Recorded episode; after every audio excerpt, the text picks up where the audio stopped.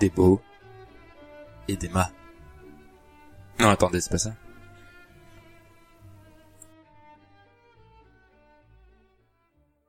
Bonjour à toutes et à tous, bienvenue pour le cinquième numéro de Démo et Débat. Je vous souhaite euh, bien sûr une bien belle année 2018, pleine de bons et de mauvais livres. Je suis sûr que comme résolution, vous avez choisi de nous envoyer des listes de livres et en effet, ce podcast ne pourrait exister sans vous.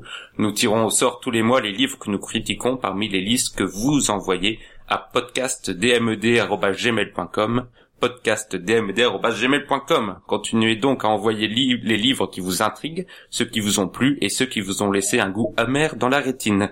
Ce mois-ci, nous allons parler de Histoire d'un conscrit de Émile Erckmann et Alexandre Chatrian, Les fourmis de Bernard Werber et La lune est blanche de François et Emmanuel Lepage. Pour parler de ces livres, j'accueille celui qui fait partie des parrains du podcast, puisqu'il était déjà là pour la première. Armand, bonjour. Salut Mehdi. Et une petite nouvelle, Anne-Alexandra, est-ce que tu veux te présenter? Oui, alors je ne suis pas petite, je m'appelle Anne-Alexandra. J'ai demandé à Mehdi si je pouvais dire des gros mots. Et le dernier livre Et que j'ai dit non. il a dit oui. le dernier livre que j'ai lu, c'est L'alchimiste de Coelho. Et on commence par la petite rubrique introductive que tous nos fidèles auditeurs attendent désormais, le mot du mois. Armand, quel est ton mot? Mon mot du mois, c'est nictémère. Selon le Petit Larousse, c'est un nom masculin qui signifie unité physiologique de temps d'une durée de 24 heures comportant une nuit et un jour, une période de sommeil et une période de veille. On avait dit pas de gros mots, Armand. Anne-Alexandra, quel est ton mot? Alors mon mot c'est dithyrambique. Ça s'écrit euh, D-I-T-H-Y-R-A-M-B-I-Q-U-E. C'est un adjectif qui veut dire euh, très élogieux d'un enthousiasme emphatique.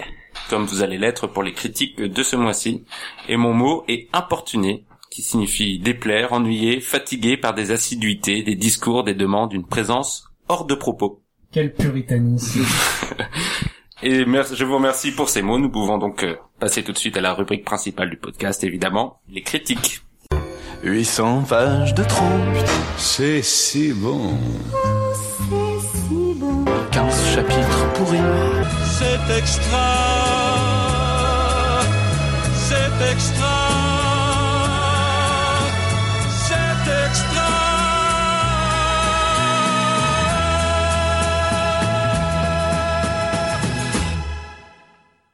Et nous commençons les critiques par Histoire d'un conscrit de 1813 que je vais vous présenter. Mais je commence d'abord par une citation de Lamartine. Un phénomène, c'est-à-dire un nouveau genre de beauté en littérature, inventé comme par accident, sorti du néant, ne répondant à rien de ce qui a été conçu jusqu'ici, n'ayant été ni prédit, ni annoncé, ni vanté d'avance, mais né de soi-même, comme un instinct irréfléchi et s'emparant de l'attention comme par une force de la nature, vient de se produire inopinément parmi nous. C'est comme ça que Lamartine, dans la préface qu'il y avait dans mon édition du livre, décrit Histoire d'un conscrit de 1813, donc comme un chef-d'œuvre, euh, un véritable livre non attendu et un renouveau du genre littéraire. C'est dire si la barre était haute quand j'ai entamé la lecture. Qu'est-ce que l'histoire d'un conscrit de 1813 bah, C'est l'histoire d'un conscrit de 1813, un jeune homme boiteux d'un petit village qui vit paisiblement en attendant d'épouser son amour d'enfance. Il se retrouve propulsé dans les guerres napoléoniennes. Le ton du livre est assez particulier, il suit un certain réalisme dans les batailles qui sont décrites de manière très précise. On découvre ainsi comment se déroulaient les guerres de Napoléon, l'empereur fait même quelques caméos, mais le récit, à travers le regard naïf du héros, se transforme progressivement en récit contre la guerre, et plus précisément contre Napoléon, car c'est bien les motivations de l'empereur pour déclencher de telles boucheries qui sont régulièrement et durement critiquées. Ce sont quelques lignes au détour d'une page, mais elle donne une dimension très politique au livre. L'histoire du conscrit, c'est surtout l'histoire des horreurs de la guerre, entre les maladies, les blessures et les morts innombrables des conflits. Le contraste entre le caractère doux et simpliste du héros et le carnage autour de lui fait écho au Fabrice de la Chartreuse de Parme écrit 30 ans auparavant. Malheureusement, Erckmann et Chatrian ne sont pas Stendhal et on ne peut pas dire que le récit soit trépidant, et l'on finit par tourner les pages de guerre lasse. Au bout du 75e coup, Seigneur. au bout du 75e coup de baïonnette, j'avais aussi hâte que le héros que la guerre s'arrête. Et c'est le problème donc euh, de ce livre, c'est que s'il est intéressant d'un point de vue historique, je pense, Il est très chiant. il est un peu chiant. Donc j'imagine que vous êtes d'accord vu vos regards euh, et vos têtes qui se hochent. Les auditeurs ne le voient pas.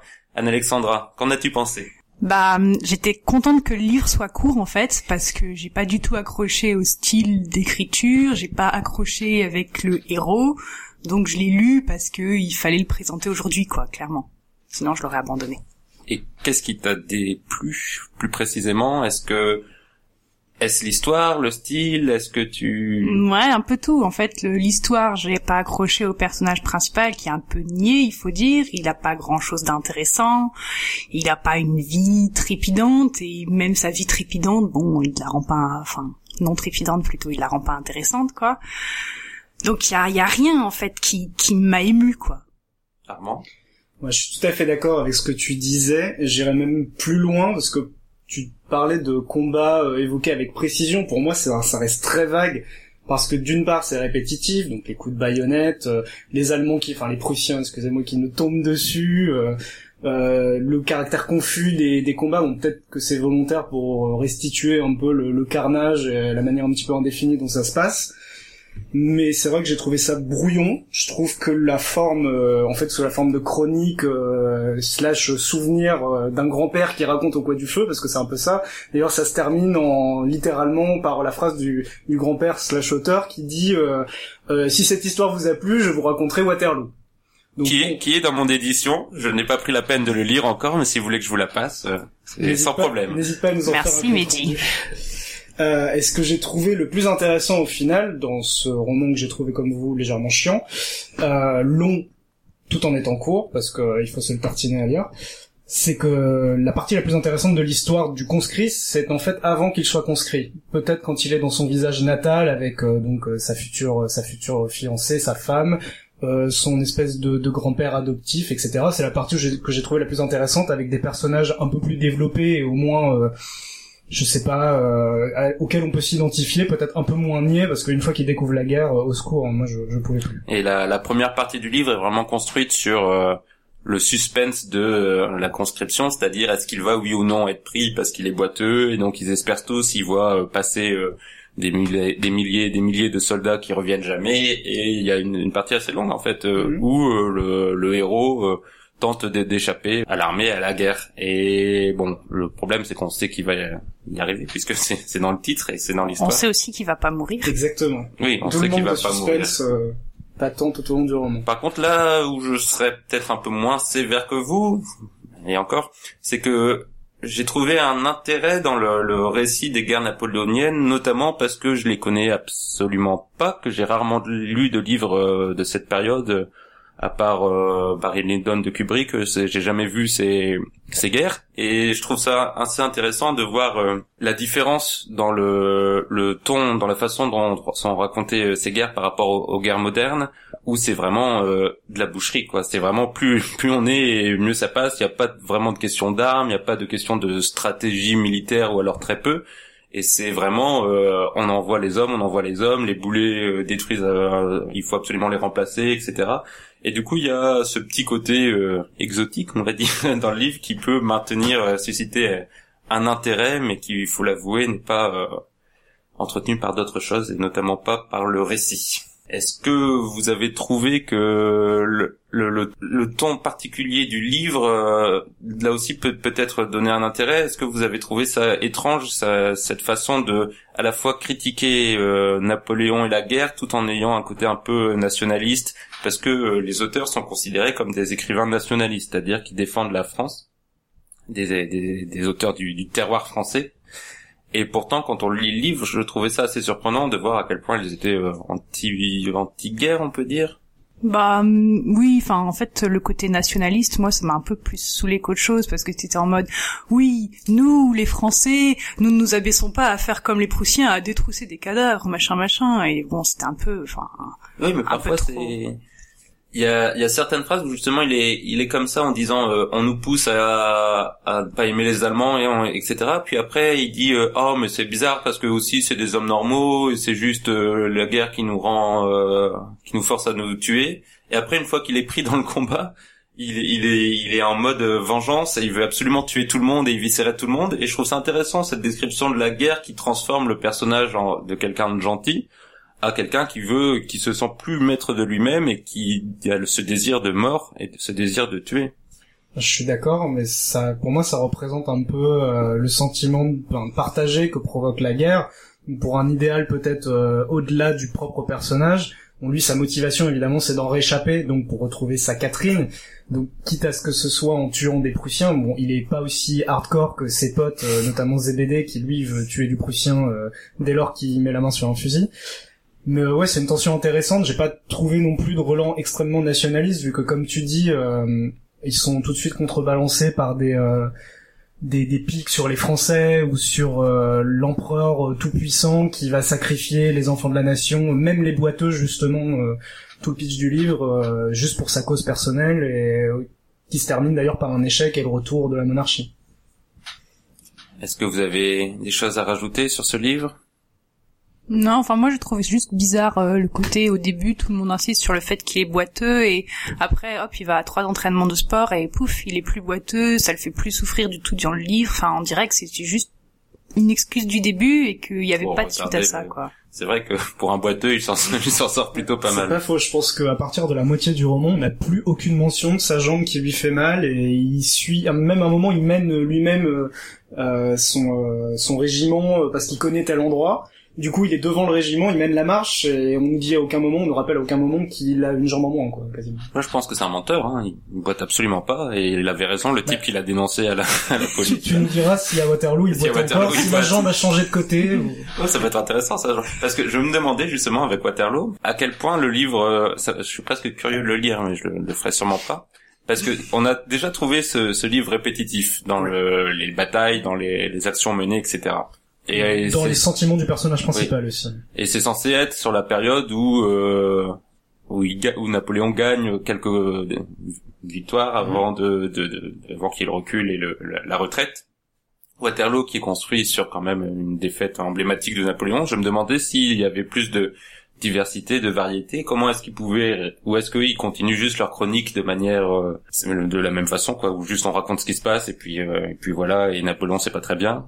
Ça peut être intéressant. Mais du coup, Bah vas-y hein lis-le midi. du coup, pourquoi à l'époque euh, ce livre a eu euh, cet effet sur le, le petit monde littéraire? Pourquoi Lamartine euh, en parle comme le, le nouveau génie de la littérature française?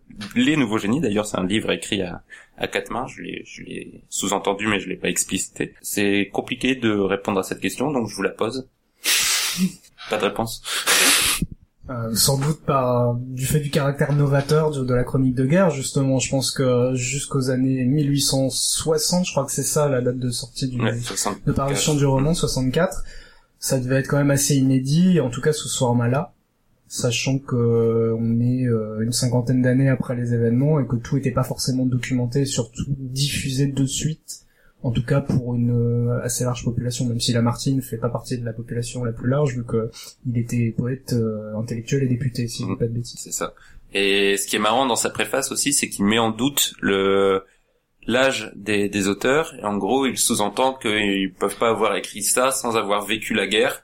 Et sous-entendu donc, le livre est extrêmement euh, réaliste, cru et, euh, et n'est pas un- une œuvre de l'imagination et de la fiction. Donc je pense que oui, c'est ça qu'il y avait d'original dans ce livre, c'est que le récit de la guerre n'avait pas été raconté comme ça avant. Et peut-être que pour nous, euh, ça nous paraît euh, beaucoup moins fort parce qu'on en a déjà lu, vu, surtout vu un nombre incalculable. Donc j'ai quand même eu le sentiment aussi que c'était pas forcément un roman qu'on avait vraiment des choses vécues euh, qui étaient restituées peut-être un peu euh, autobiographiques d'une certaine manière.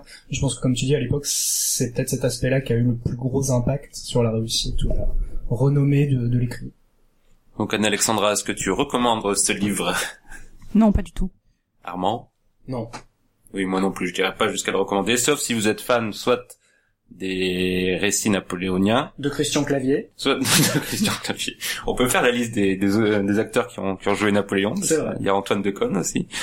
Euh, soit euh, si vous êtes euh, intéressé par cette période historique, mais là encore, euh, c'est quand même assez léger. Je pense d'ailleurs que ceux qui connaissent bien cette période historique vont pas apprendre grand chose dans le roman. Oui, bon, donc voilà. C'était tout pour l'histoire d'un conscrit de 1813 qui n'a pas laissé une trace indélébile. Je vais néanmoins vous lire un extrait. Donc nous sommes à un moment où le, héros a pris une balle et est blessé et pense qu'il va mourir. Tous ces détails me reviennent parce qu'au moment de mourir, on voit tout, on entend tout, on se dit en quelque sorte, regarde, écoute, car bientôt tu n'entendras et tu ne verras plus rien dans ce monde. Mais ce qui m'est resté bien autrement dans l'esprit, ce que je ne pourrai jamais oublier quand je vivrai cent ans, c'est lorsqu'au loin j'ai cru entendre un bruit de parole. Oh, comme je me réveillais, comme j'écoutais, et comme je me levais sur mon bras pour crier au secours. Il faisait encore nuit et pourtant un peu de jour pâlissait déjà le ciel. Tout au loin, à travers la pluie qui rayait l'air, une lumière marchait au milieu des champs, et elle allait au hasard, s'arrêtant ici et là. Et je voyais alors des formes noires se pencher autour. Ce n'étaient que des ombres confuses, mais d'autres que moi voyaient aussi cette lumière, car de tous côtés des soupirs s'élevaient dans la nuit, des cris plaintifs, des voix si faibles qu'on aurait dit des petits enfants qui appelaient leur mère. Mon Dieu, qu'est-ce que la vie? De quoi donc est-elle faite pour qu'on y attache un si grand prix? Ce misérable souffle qui nous fait tant pleurer, tant souffrir, pourquoi donc craignons-nous de le perdre plus que tout au monde? Que nous est-il donc réservé plus tard, puisque la moindre crainte de mort tout frémit en nous? Qui sait cela? Tous les hommes en parlent depuis des siècles et des siècles, tous y pensent et personne ne peut le dire. Moi, dans mon ardeur de vivre, je regardais cette lueur, comme un malheureux qui se noie regarde le rivage. Je me cramponnais pour la voir, et mon cœur grelottait d'espérance. Je voulais crier, ma voix n'allait pas plus loin que mes lèvres, le bruissement de la pluie dans les arbres et sur les toits couvrait tout, et malgré cela je me disais, ils m'entendent, ils viennent. Il me semble voir la lanterne remonter le sentier du jardin, et la lumière grossir à chaque pas, mais après avoir erré quelques instants sur le champ de bataille, elle entra lentement dans un pli de de terrain et disparut. Alors, je retombais sans connaissance. Et nous passons maintenant à la deuxième critique, les fourmis de Bernard Werber. Armand, vas-y. Alors oui, donc moi je vous présente Les Fourmis, mais pas Bernard Werber, qui euh, est un auteur prolifique contemporain. Un Alexandra est-il encore vivant? Oui, il est toujours vivant. C'est magnifique, ça ne change rien. Et en pleine forme. Donc euh, Les Fourmis, c'est sorti en 1991, qui est, comme tout le monde le sait, la meilleure année, parce que ça a marqué la naissance de beaucoup de choses très importantes, dont, dont la personne qui parle, en fait. Moi aussi. Euh, Moi aussi. Ah, c'est c'est une émission 91. Génial. Donc c'est un roman qu'on peut classer entre la science-fiction et la philosophie, mais qui se retrouve euh, étrangement plus ou moins ou pas, parfois classé dans les polars, dans les rayons. Donc euh, pourquoi pas, mais on va expliquer pourquoi. Dans Les Fourmis, on suit en parallèle l'histoire d'une famille humaine qui réside à Fontainebleau et de plusieurs fourmis d'une même colonie, la fédération de Bellocan, dont chacune occupe une fonction dans la société fourmi, que ce soit reproducteur, euh, future reine, soldate, espionne, etc. Euh, du coup, on suit un récit de manière synchrone, ce qui veut dire que Werber alterne quasiment sans transition ou avec d'habiles transitions, ce qui est assez sympa justement, entre l'histoire du côté fourmi et l'histoire du côté humain. Le héros humain euh, s'appelle Jonathan Wells, qui hérite de l'appartement de son oncle Edmond, qui est un biologiste euh, renommé euh, un peu fou, auteur d'une encyclopédie qui s'appelle l'Encyclopédie du savoir relatif et absolu, qui est une encyclopédie fictive, dont le roman comporte des extraits. Les réflexions de Werber euh, dans les fourmis tournent autour de nombreux, mais vraiment nombreux thèmes, euh, si bien qu'on a parfois l'impression de lire trois ou quatre livres en même temps. Déjà que le roman suit deux arcs narratifs majeurs, simultanément, on ajoute à ça des thèmes assez variés. Alors déjà, ce qu'il faut comprendre, c'est que les deux euh, les deux arcs narratifs synchrones se rejoignent à, la fin, donc on suit le cheminement jusqu'à un entrecroisement, sans rien révéler de, de la conclusion. Euh, puisque Werber euh, effectue un rapprochement entre la société fourmi et la société humaine, en abordant une multitude de questions, donc philosophiques, comme la place de l'homme dans l'histoire de l'univers par rapport à celle des fourmis, mais aussi biologiques, politiques, euh, les rapports de domination et l'appréhension de l'étranger, scientifiques au sens premier du terme, les savoirs, la question du secret, la hiérarchie, la guerre et même des réflexions cosmologiques. Enfin bref, c'est vraiment très très riche. Donc moi, ce que j'ai pensé de ce livre, que je n'avais pas lu à l'époque, donc pour moi, il mérite sa réputation de classique de par sa nature originale, donc pour la focale sur les fourmis, la structure du livre avec euh, les deux arcs narratifs synchrones, et la richesse de son récit. Donc je vais pas éviter le jeu de mots facile, je vais y aller quand même. Ça fourmille de détails. J'étais obligé, pardon. Parfois à l'excès. Euh, par contre, moi, ce que j'ai beaucoup apprécié, c'est qu'en comparaison avec des romans de science-fiction qui vont être beaucoup plus plan-plan, c'est-à-dire euh, moins audacieux dans l'univers proposé, euh, où on aurait euh, des sociétés aseptisées ou une espèce de dystopie, etc. Werber arrive à nous intéresser, en tout cas moi il m'a intéressé, à de banals insectes, à leur biologie, l'organisation de leur société, leurs moyens de communiquer, en miroir évidemment de la civilisation humaine. Toutefois, si le roman arrive à être original, drôle, frustrant, euh, je pense à l'histoire de la cave qui quand même nous balade, euh, nous fait descendre d'ailleurs euh, un- une bonne partie du roman euh, sans rien nous révéler, même si c'est progressif, ça reste quand même assez lent.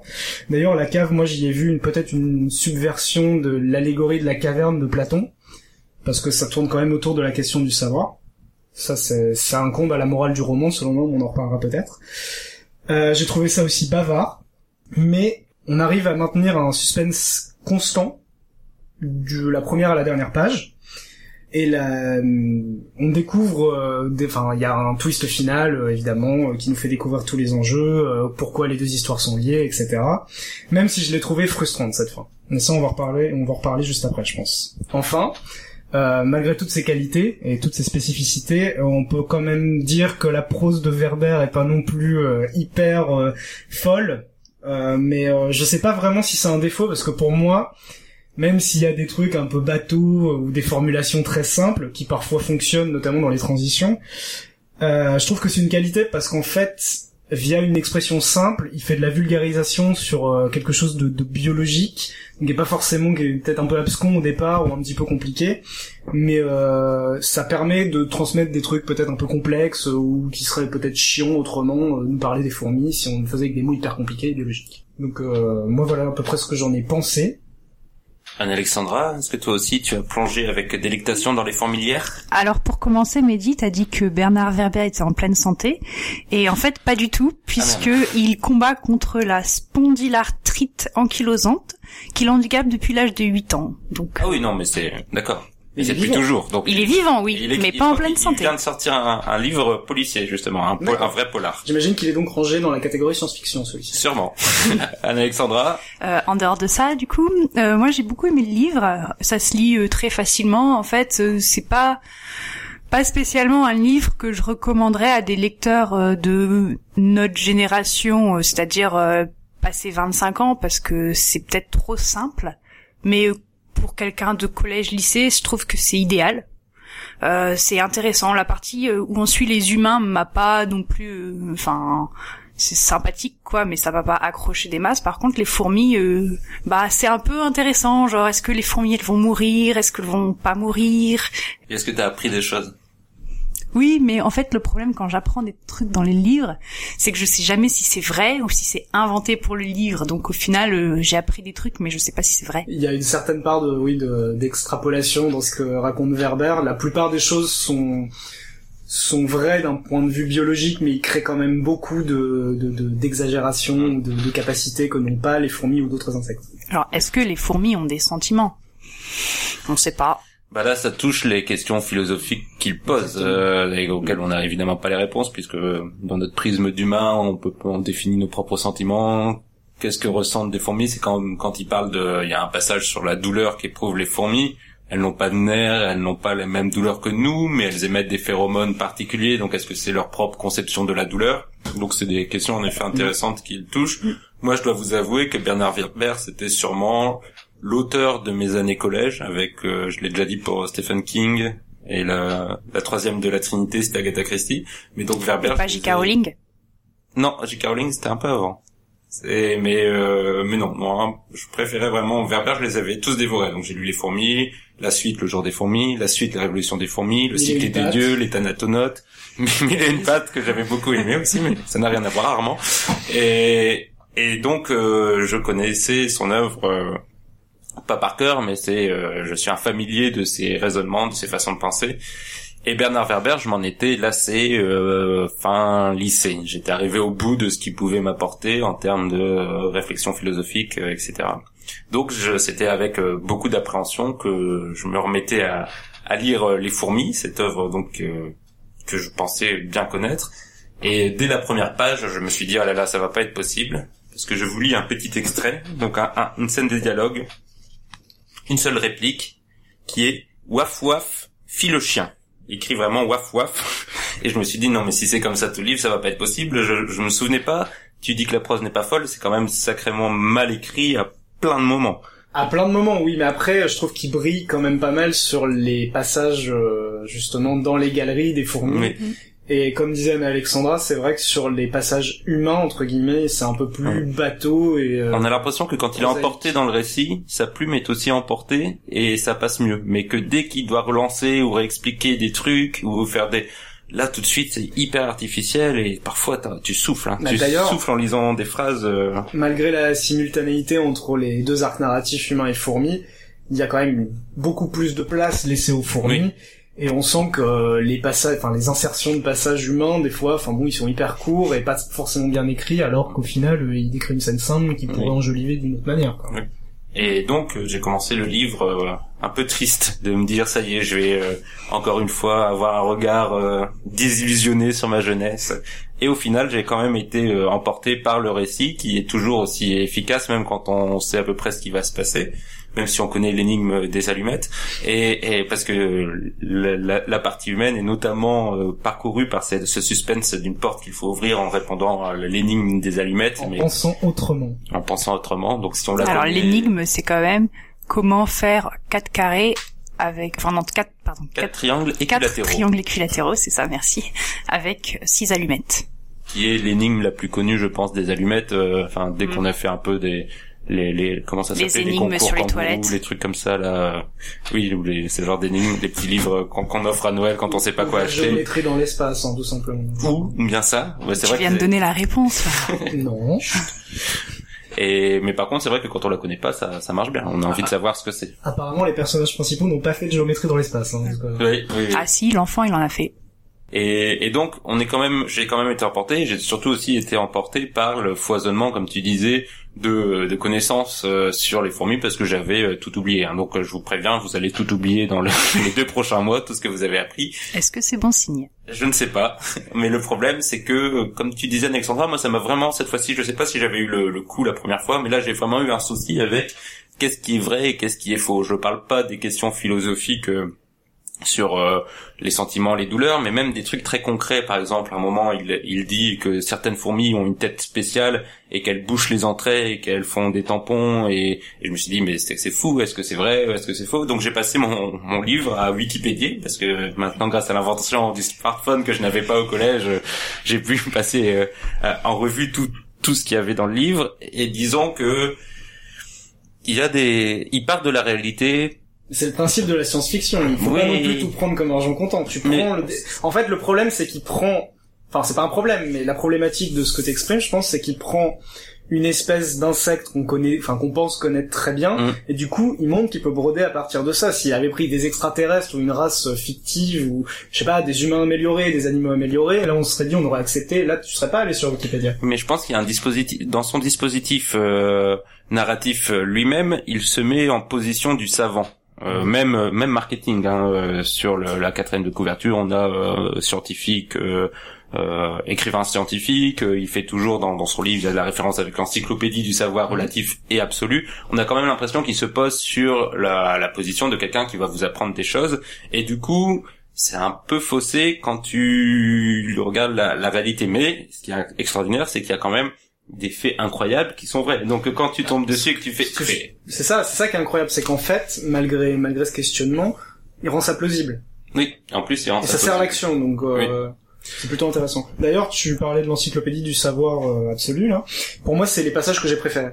Enfin, les inserts avec euh, les paragraphes en italique, en fait, qui sont un peu des tiroirs dans le récit euh, qui met pour réfléchir sur une situation qui vient de se passer ou euh, une définition.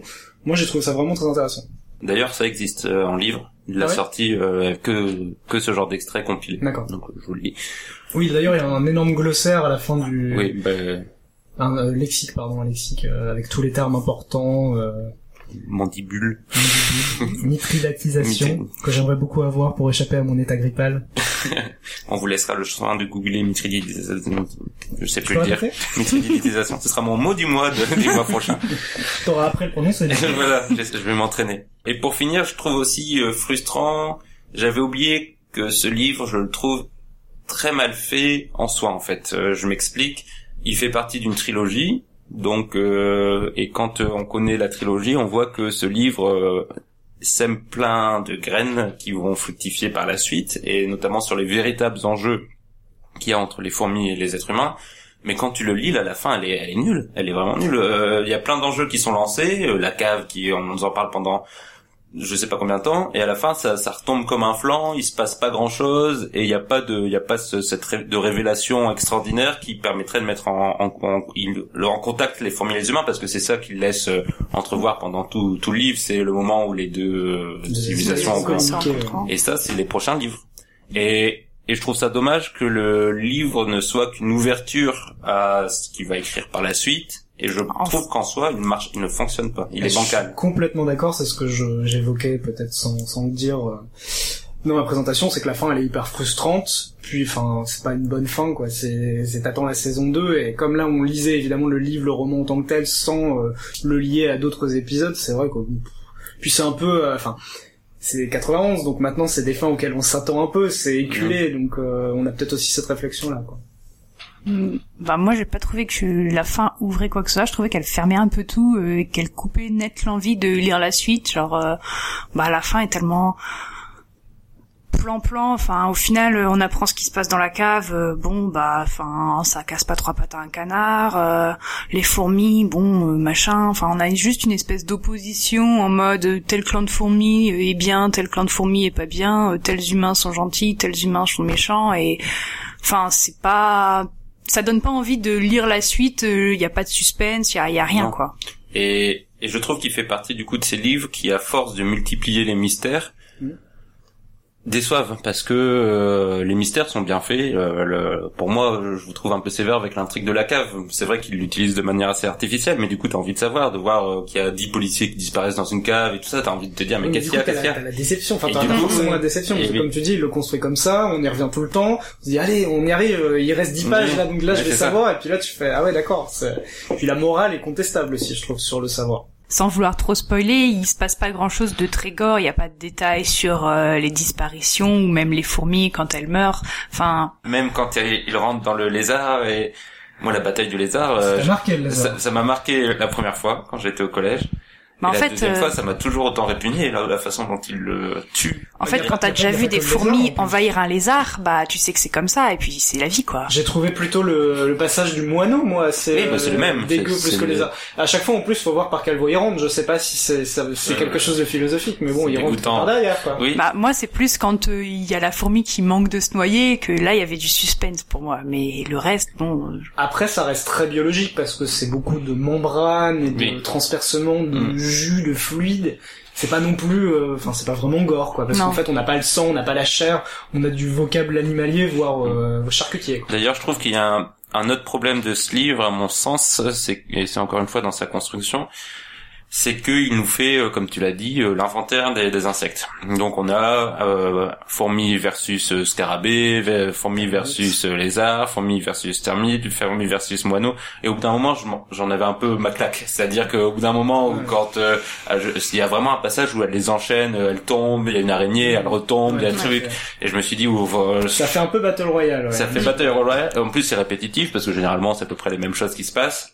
Et je me suis dit, c'est vraiment grossier, quoi. C'est au chausse-pied. euh, J'insère tous les insectes de la création pour en, parler. En revanche, par rapport au, au conflit justement et aux batailles, j'ai trouvé ça beaucoup plus intéressant que dans l'histoire du conscrit, Hmm. euh, sur les descriptions, sur l'ingéniosité de la du renouveau technologique Hmm. en fait, parce qu'ils développent de nouvelles armes, euh, ils se servent de nouvelles stratégies militaires, et ça c'était vraiment très intéressant, j'ai trouvé. D'ailleurs, je suis surpris que ce livre n'ait jamais été adapté en film, euh, que ce soit d'animation ou de faux, faux documentaires, parce que il y a Fourmise. Oui, mais c'est pas Il y a parce des que rumeurs, non vraiment il y a, Il y a des, des rumeurs rumeurs. comme quoi c'est inspiré de Verda. Ah, Ah d'accord, ok. Bah parce qu'en effet le les, la scène de la grande bataille avec l'armée de fourmis qui défère, t'as tout de suite les images en tête. C'est là où là où il est très fort, c'est que tu t'imagines quelque chose tout de suite d'assez épique. Sur un sujet qui les qui Pour revenir sur ce que je disais tout à l'heure en, en blaguant sur mille et une pattes, c'est pareil, t'as toutes les espèces un peu présentées, t'as le, le scorpion, le, pas le scorpion, le scarabée rhinocéros, t'as le, La le- loche muche. Exactement, la, la chenille, etc. Et c'est vrai, la loche muche. Si quelqu'un produit une drogue, euh, c'est fou ça. C'est c'est assez intéressant. Oui, et par contre, euh, en effet, euh, le biais euh, le plus fort du livre, c'est son parti pris en- anthropomorphiste euh, des fourmis. Tout à Je pense moi qu'il va trop loin. C'est-à-dire qu'il y a vraiment des passages où je me suis dit, il fait ça pour son livre parce qu'il sait pas comment faire passer des, des sentiments. C'est-à-dire qu'il y a des, des moments où les fourmis se posent des questions, ou ont des, des, des actions qui correspondent pas du tout à ce qu'il nous décrit autrement dans son livre, en nous disant la société fourmi, cela, cela. Et après, euh, quand il part dans la partie espionnage et qu'elle commence à tendre des pièges euh, de partout, ou, ou à réfléchir sur euh, leur existence et tout ça, et tu décroches un peu parce que tu te dis... euh, Bon, tu vas trop loin là, Bernard. euh, calme-toi. Et... En fait, ça passerait mieux s'il y avait pas le récit humain en face, sur Oui. ce genre de choses. Mais comme c'est un parti pris, euh, tu l'acceptes, tu pas. Au moins, au moins il existe, il a le mérite d'exister. Et je suis d'accord avec toi, Alexandra, sur le, le public visé. Euh, je pense clairement que et je regrette pas à l'époque d'y avoir lu et de les avoir tous euh, tous lus. D'ailleurs, euh, c'est un livre pour collégiens, début lycéen, je pense. C'est un livre parfait pour se poser certaines questions à un moment de sa vie. C'est très accessible. Bon, je pense qu'il aurait pu quand même être mieux écrit, même même pour des collégiens, mais mais c'est un livre qui est euh, encore, je pense maintenant, à recommander à tous les collégiens qui ont pas d'appétence pour la lecture parce que c'est un livre qui permet aussi de, de facilement euh, rentrer dedans et même pour ceux qui aiment lire euh, ça fait partie des grands classiques de la littérature jeunesse même si je pense que Bernard Werber serait euh, extrêmement courroucé de nous entendre dire ça parce qu'il est aussi souvent en croisade contre les critiques snobs euh, qui est- rejettent ses le livres. podcast Si, bonjour Bernard. Salut. Il faut s'améliorer hein, sur l'écriture. Tu vas voir ta prochaine liste de livres. En parlant d'écriture, je vais peut-être lire un passage pour terminer. Pas d'autres remarques? Non, Non, c'est bon. Alors c'est parti pour l'extrait. C'est une réflexion du personnage principal humain et non fourmi, un petit peu entrecroisé des réflexions du narrateur, mais on va dire que c'est la même personne. Jonathan ne savait pas vraiment dialoguer. Il considérait que la discussion était faite pour servir de vase communicant. Et il y en a un qui sait, le vase plein, et un qui ne sait pas, le vase vide, lui-même en général. Celui qui ne sait pas ouvre grand ses oreilles et relance de temps en temps l'ardeur de son interlocuteur avec des... Et alors? Des... Parlez-moi de ça Et des hochements de tête. S'il existait d'autres moyens de communiquer, il les ignorait. D'ailleurs, il lui semblait, à observer ses contemporains, que ceux-ci ne faisaient que se livrer à des monologues parallèles, chacun ne cherchant qu'à utiliser l'autre comme psychanalyste gratuit. Dans ces conditions, il préférait sa propre technique. Il avait peut-être l'air de ne détenir aucun savoir, mais au moins il apprenait sans cesse.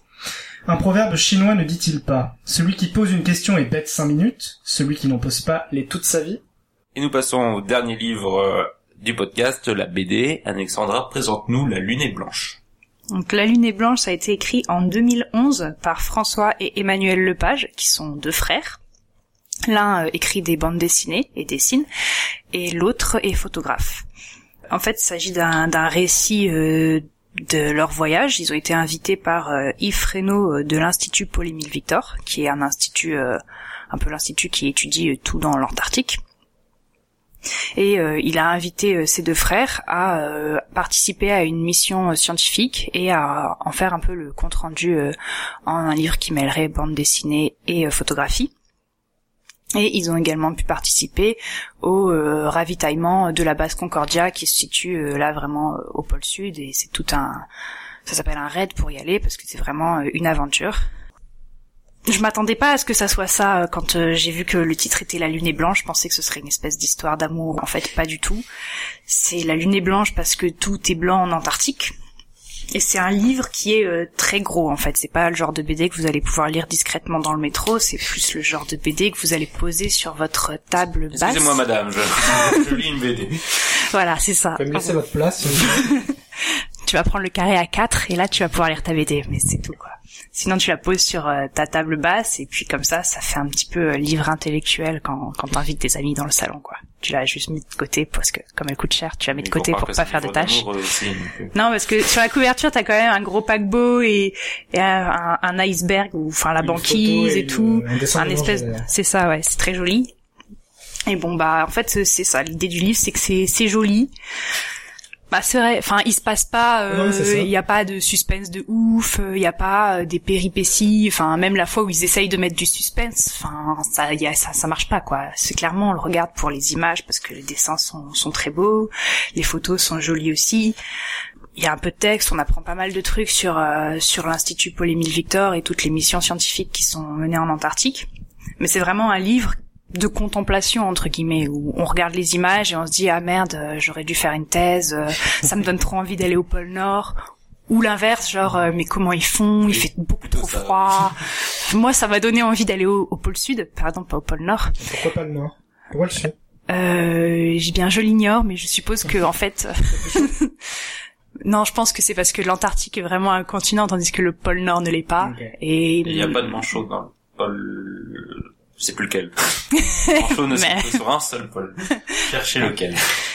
Euh, et en plus, je pense que c'est aussi parce que l'Antarctique, ça a été, c'est un peu une zone neutre. euh, donc il y a des pays qui ont des zones, mais c'est pas reconnu par tous les pays et tout. Enfin, ça n'appartient pas à quelqu'un euh, Ça appartient à bien tout le défini. monde. C'est ça, ça appartient à tout le monde y a personne. et à Parce personne. c'est extrêmement aride et d'ailleurs c'est pour ça chaud peut-être?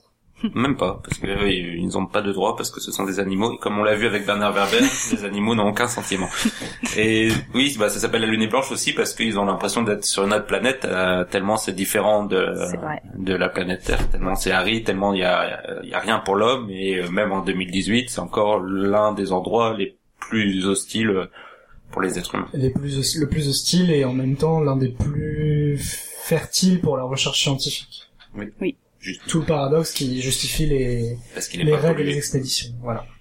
et donc ça t'a plu? Oui, beaucoup. C'est, euh, bah, comme je l'ai dit, hein, ça donne envie de partir en mission scientifique avec eux. De, je me suis renseignée quand même. Euh, on peut accompagner euh, les, les bateaux euh, si, euh, donc, euh, s'il y a de la place et qu'il en reste, on peut accompagner ces missions scientifiques en tant que touriste entre guillemets. Ça coûte juste très cher et c'est très dur d'avoir une place parce que euh, il y en a rarement vu que les scientifiques ont la priorité. Donc, je pense que si vous voulez y aller, le mieux, c'est de devenir euh, scientifique, quoi. Donc toi tu ferais plutôt des dessins ou des photos? Ah bah, vu mes talents en dessin, je dirais des photos. Hein. Toi Armand, qu'en as-tu pensé Euh, je suis tout à fait d'accord sur la description qu'Anne-Alexandra vient de faire. Euh, c'est un- c'est très contemplatif. Le parti pris, au début, j'étais un peu, euh, un peu euh, froid par, par rapport au- à l'idée de mélanger photo et, et dessin, mais au final, télé, c'est de glace. c'est ça. Mais à la fin, ça m'a donné des frissons. euh, j'ai trouvé, trouvé ça plutôt magnifique au niveau euh, visuel. Après, euh, à nouveau ce que tu disais, euh, la narration par contre, euh, au secours à nouveau. Il y a pas de suspense, peut-être un peu au début, où, quand on sait pas s'ils vont partir ou pas. a Oui, mais bon, s'il y a un livre, exactement, on sait qu'ils vont partir. 300 pages derrière, on sait qu'ils vont partir. Enfin, pas 300 pages, mais, euh, Voici mes vacances à Dunkerque. peut-être que c'est intéressant. mais il y Hein. a les pingouins à Dunkerque aussi, non? Il y en a. Il y en a. Euh, Oui, mais pas coup- des manchots. Et du coup, euh, la la narration à la fois dans le cheminement, donc bon voilà, on suit, on se laisse porter, mais c'est c'est c'est juste c'est basique quoi. Et dans l'écriture, alors pour pour moi c'est le gros problème de de la BD que j'ai quand même apprécié, hein. enfin la BD plutôt le roman graphique, euh, vu qu'en plus il est rentré dans le réel.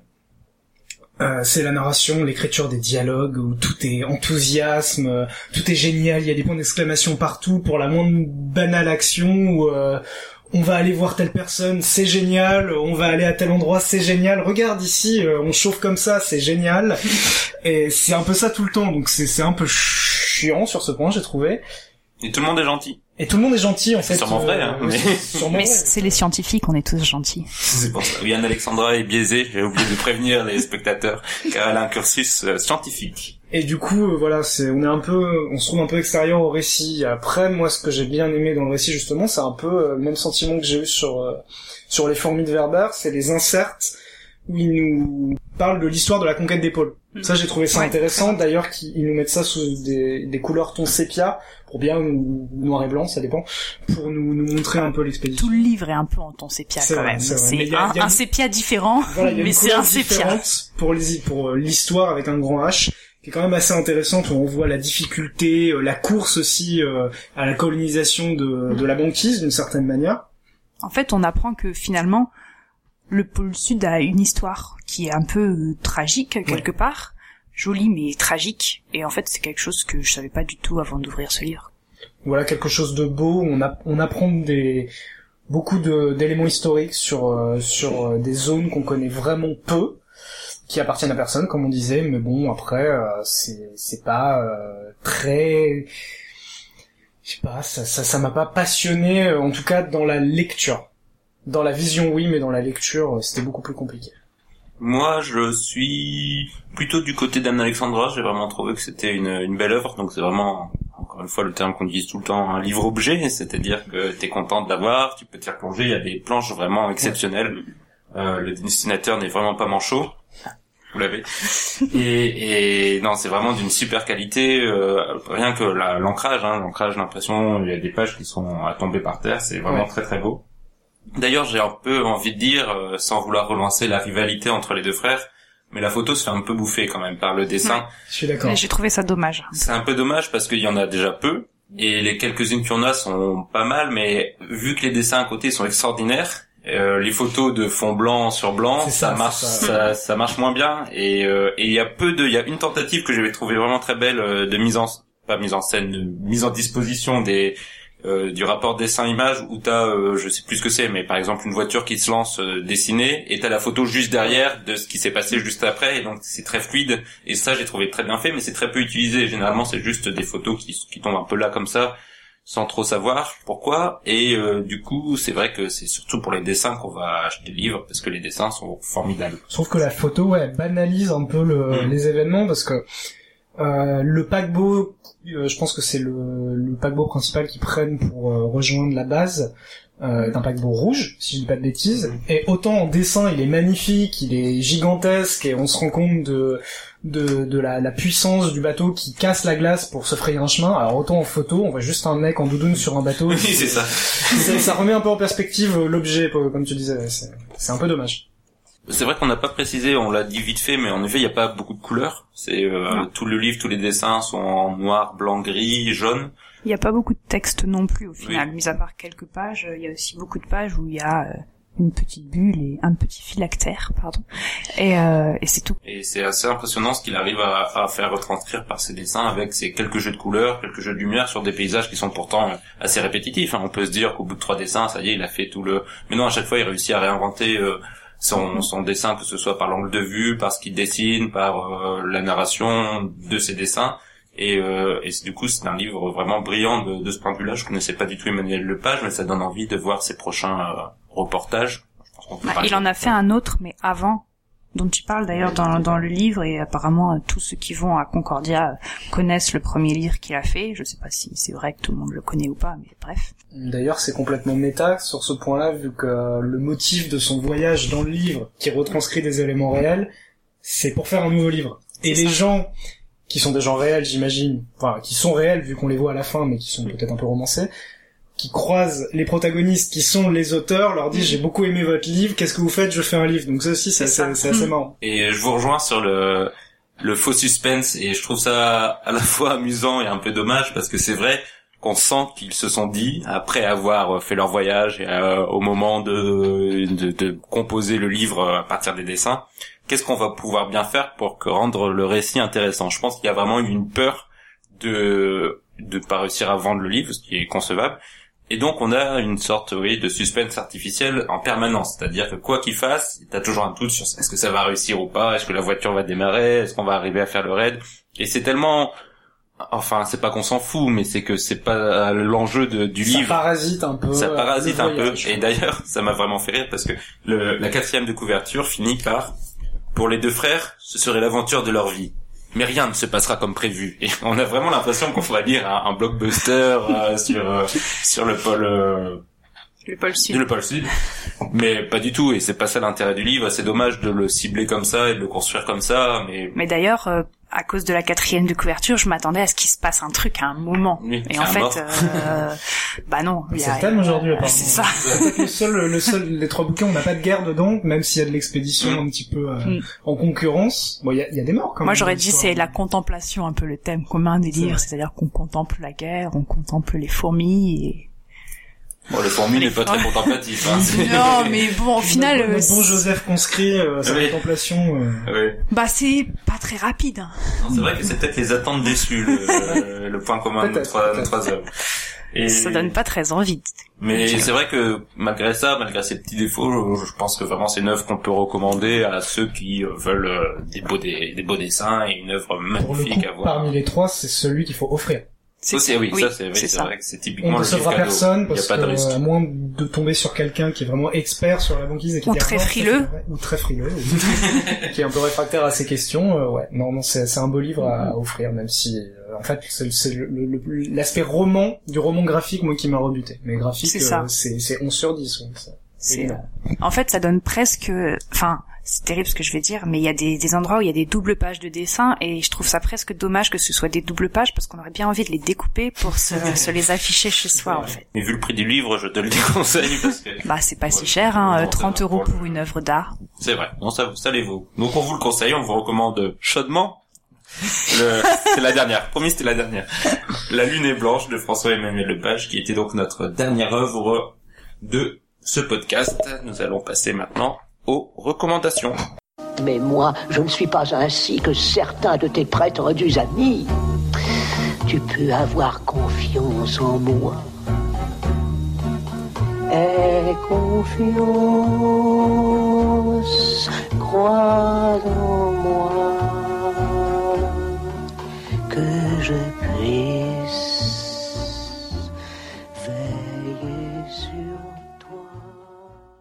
voici de retour pour la rubrique euh, recommandations. Dans cette rubrique, euh, l'ensemble des chroniqueurs est totalement libre euh, d'affirmer leur goût, d'affirmer leur choix et de nous recommander ce qu'ils ont aimé ce mois-ci. Anne-Alexandra, quel a été l'objet de ta satisfaction?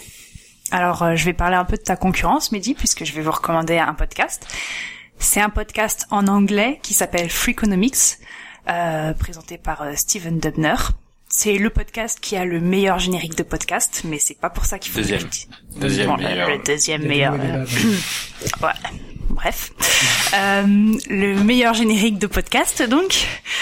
Et euh, en fait, c'est un podcast qui s'intéresse un peu au-dessous des questions euh, qu'on peut se poser. Par exemple, il y a un épisode euh, récemment qui euh, concernait euh, le gluten. C'était euh, Why Everyone is so afraid about gluten.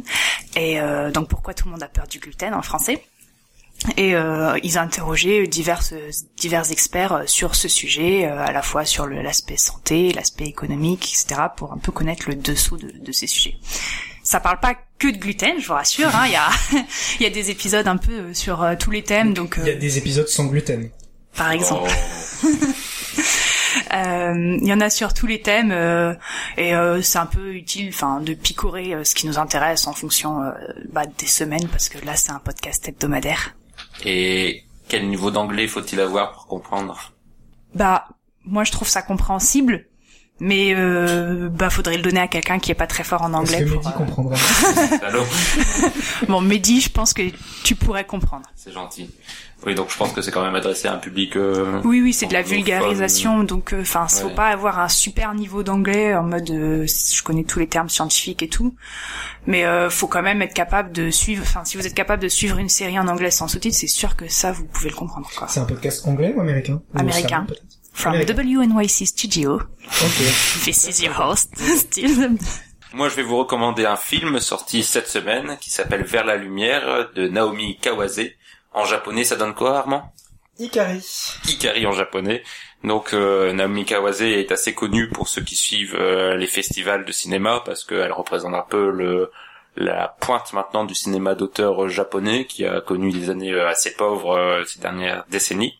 Et euh, je suis toujours assez fan de ce qu'elle fait et son dernier film est à la hauteur à mon avis de sa réputation. C'est un film sur un sujet euh, qu'on connaît assez peu et qui est déjà très intéressant de base. Euh, C'est sur ceux qui font euh, la l'audio description pour les personnes mâles ou non voyantes. Donc on voit le personnage essayer de décrire tout ce qu'il y a autour d'elle pour s'entraîner au début dans une, un très, belle ouverture de film où elle déambule dans la rue en décrivant ce qui se passe, ce qui nous permet même à nous de réfléchir sur notre façon de voir les choses et de d'appréhender le monde réel par nos différents sens. Et ce film a du coup, après, il y a une histoire euh, sentimentale entre une personne non voyante et, l'héroïne. Et il est très beau, c'est un très beau film qui joue beaucoup justement sur, euh, c'est le titre, hein, sur la lumière, sur ce qu'on peut apercevoir du monde, sur le rapport avec le réel quand on n'a plus, quand on perd ce, lien euh, de l'ouïe, de la vue, pas de l'ouïe, justement de la vue, et qu'on est obligé de passer par l'ouïe pour comprendre les autres, pour comprendre notre rapport aux autres. Et c'est magnifique. En plus, il y a une sorte de mise en abîme, on va dire, avec un film dans le film, puisque les personnages sont en train de, de faire l'autodescription pour un film. Et ça donne ce caractère poétique parce que c'est un film qu'on sent très euh, contemplatif. Et donc la l'héroïne se retrouve avec la tâche ingrate de décrire des scènes qui sont poétiques, qui sont euh, très euh, filmiques, donc c'est difficile euh, à imaginer et euh, du coup le, le- je trouve que la réalisatrice s'en sort brillamment et c'est un très beau film. Par contre je souhaite bon courage à ceux qui vont devoir faire l'auto-description de ce film parce que du coup là ça va se complexifier euh, d'autant plus. Armand, quelle est ta recommandation? Bah, du coup, comme je peux pas recommander vers la lumière, je vais recommander autre chose euh, que j'ai beaucoup apprécié aussi. Du coup, euh, je vais aussi recommander un podcast comme Alexandra, mais moi, ce sera en français. C'est un podcast de France Culture. C'est l'émission d'Adèle Van Riet, Les chemins de la philosophie. Euh, plus précisément, une série de quatre podcasts qui ont été diffusés en septembre dernier, mais qui sont facilement trouvables sur Internet, euh, qui s'appelle Philosophie des jeux vidéo. Euh, c'est une série d'entretiens avec quatre intervenants, donc des auteurs de bouquins, euh, des professeurs, des philosophes. Et là où c'est très intéressant, c'est que c'est pas sur la philosophie contenue dans les jeux vidéo, mais la philosophie du jeu vidéo, c'est-à-dire son usage, ce que ça veut dire, euh, comment on l'appréhende, etc. en tant que société, en tant qu'individu. Donc euh, moi j'ai trouvé ça fascinant. C'est quatre podcasts d'une heure, entrecoupés de musique et bande originale de jeux vidéo et de passages d'extraits lus euh, d'œuvres philosophiques qui ont a priori rien à voir, sauf qu'elles sont liées de manière très habile et c'est vraiment vraiment fascinant. Très bien. Eh bien, je vous remercie pour ces recommandations et je vous remercie d'être venu pour cette émission puisque nous allons passer à la dernière rubrique du tirage au sort avec les chroniqueurs donc du mois prochain. Anne-Alexandra Armand, je vous dis au revoir. Au revoir. À la prochaine. Et on passe maintenant au tirage au sort.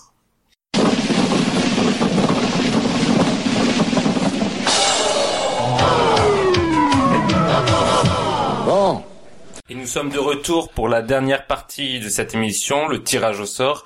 Comme chaque mois, nous prenons au hasard euh, des livres de votre, de vos propositions, donc tirés de la liste qu'on a compilée de tous vos mails que vous nous avez envoyés. Et je remercie ceux qui l'ont fait et je dis à ceux qui ne l'ont pas encore fait qu'il est encore temps de nous envoyer leurs propositions.